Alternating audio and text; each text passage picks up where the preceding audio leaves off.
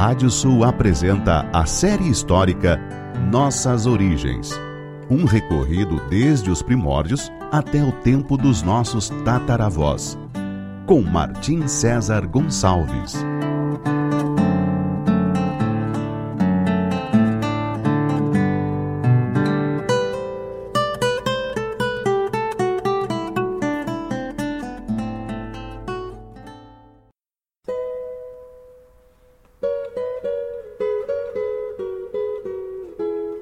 Série histórica Nossas Origens da savana africana até a pampa ameríndia. Capítulo de hoje: O começo da Guerra de Granada. Desde a vitória dos reinos cristãos ibéricos na Batalha do Arroio Salado em 1340, o Emirado de Granada se manteria relativamente independente mais pela inação de seus adversários do que por suas próprias forças bélicas. Portugal se havia voltado para suas conquistas marítimas, deixando Castela como protagonista do período que levaria ao final da chamada Reconquista.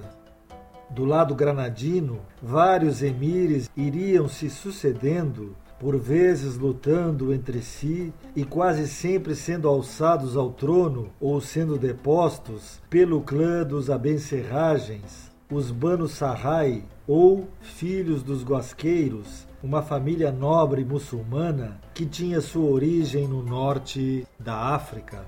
Já do lado espanhol, em 1431, sob o reinado de Juan II, as hostes do condestável Álvaro de Luna derrotariam os granadinos na Batalha de Higuerela. Nesse mesmo ano, o rei castelhano divulgaria uma bula em que o Papa Martinho V declarava a conquista de Granada como uma cruzada fazendo com que a cristandade europeia estivesse pronta a unir suas forças contra o último baluarte islâmico da Ibéria.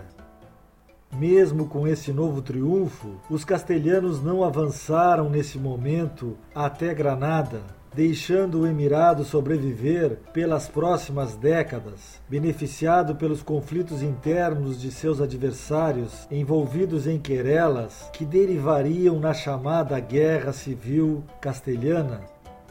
O desfecho desse conflito ocorreria com a ascensão de Isabel de Trastâmara ao trono, Isabel a Católica.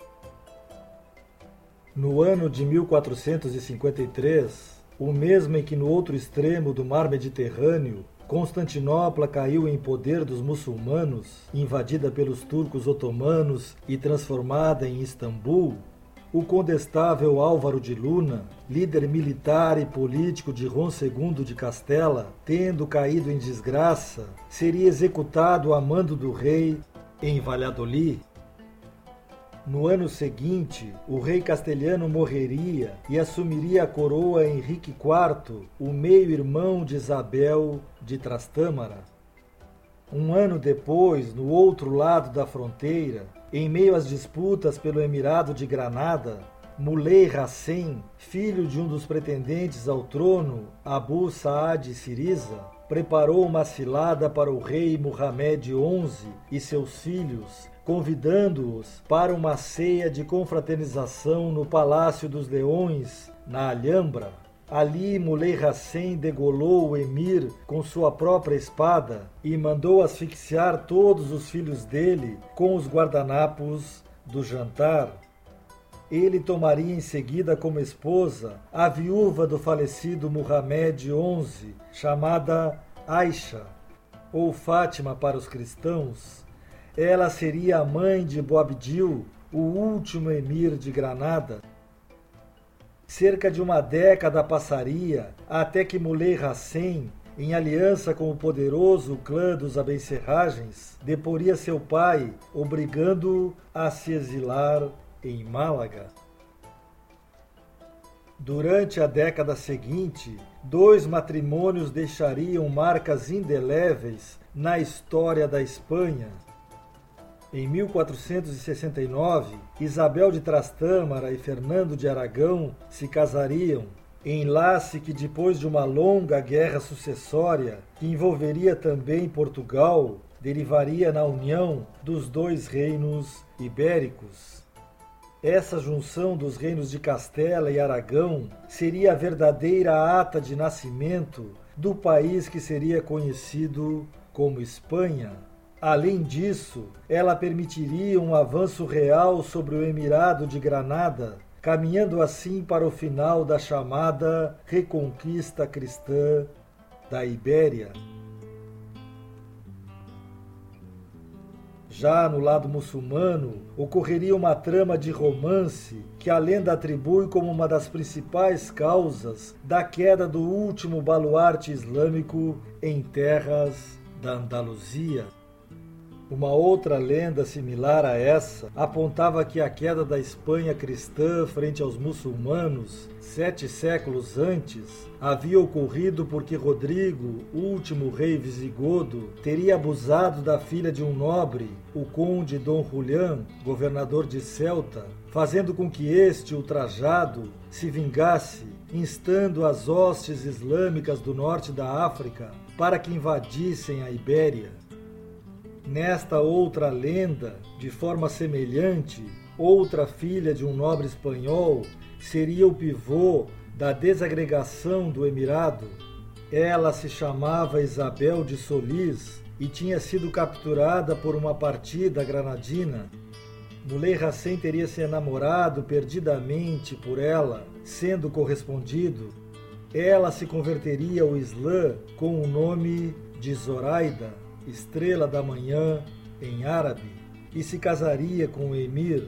No entanto, o repúdio do monarca Aisha, a antiga rainha, cuja linhagem possivelmente adivinha do próprio profeta Maomé, ocasionou uma grande cisão em Granada, insuflada também pelas intrigas da esposa abandonada, que começou a conspirar para que o filho de ambos, Boabdil, assumisse o trono.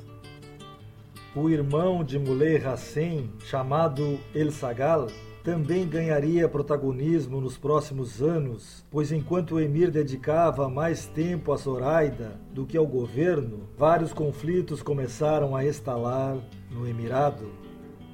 El Sagal passou a ser o comandante que lutaria incansavelmente, usando de crueldade muitas vezes, para que Granada não sucumbisse aos cristãos em um delicado período em que pai, o filho e o tio disputavam uma coroa que do outro lado da fronteira os castelhanos se preparavam para fazer desaparecer do território espanhol.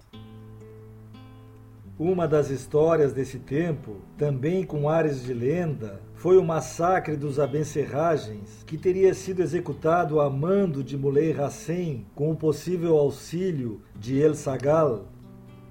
Um relato romanceado conta que um dos Abencerragens teria sido surpreendido tentando escalar os muros até a janela de sua impossível amada, que seria membro da família nobre granadina.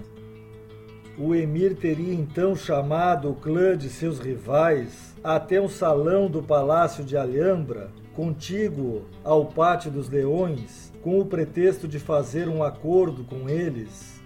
Ali, 36 de seus integrantes teriam sido assassinados, e a lenda conta que as manchas de sangue do salão, que desde então se chamaria dos Abecerragens, jamais puderam ser apagadas.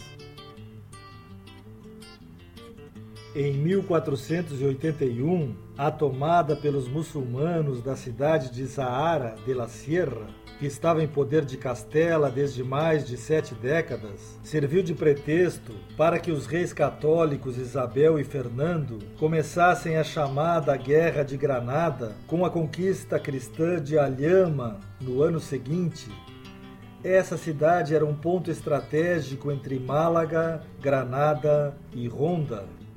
Sua perda desprestigiou ainda mais Mulhem Racem, que teve que sair em campanha, fazendo com que os abencerragens, insuflados por Aisha, proclamassem Boabdil o novo emir de Granada.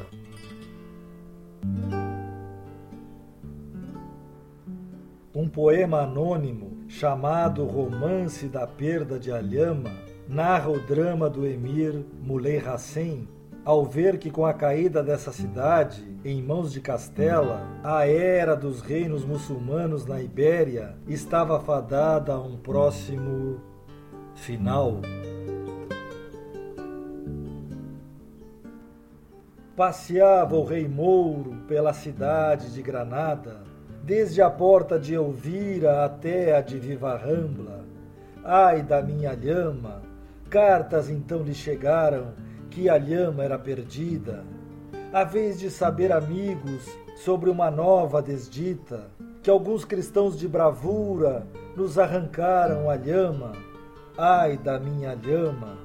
Ali falou um sacerdote de barba crescida e branca. Mataste os abencerragens, que eram a flor de Granada. Acolheste os traidores de Córdoba, a nomeada. Por isso mereces, rei, uma pena redobrada. Que percas tu já o reino, e aqui se perca Granada.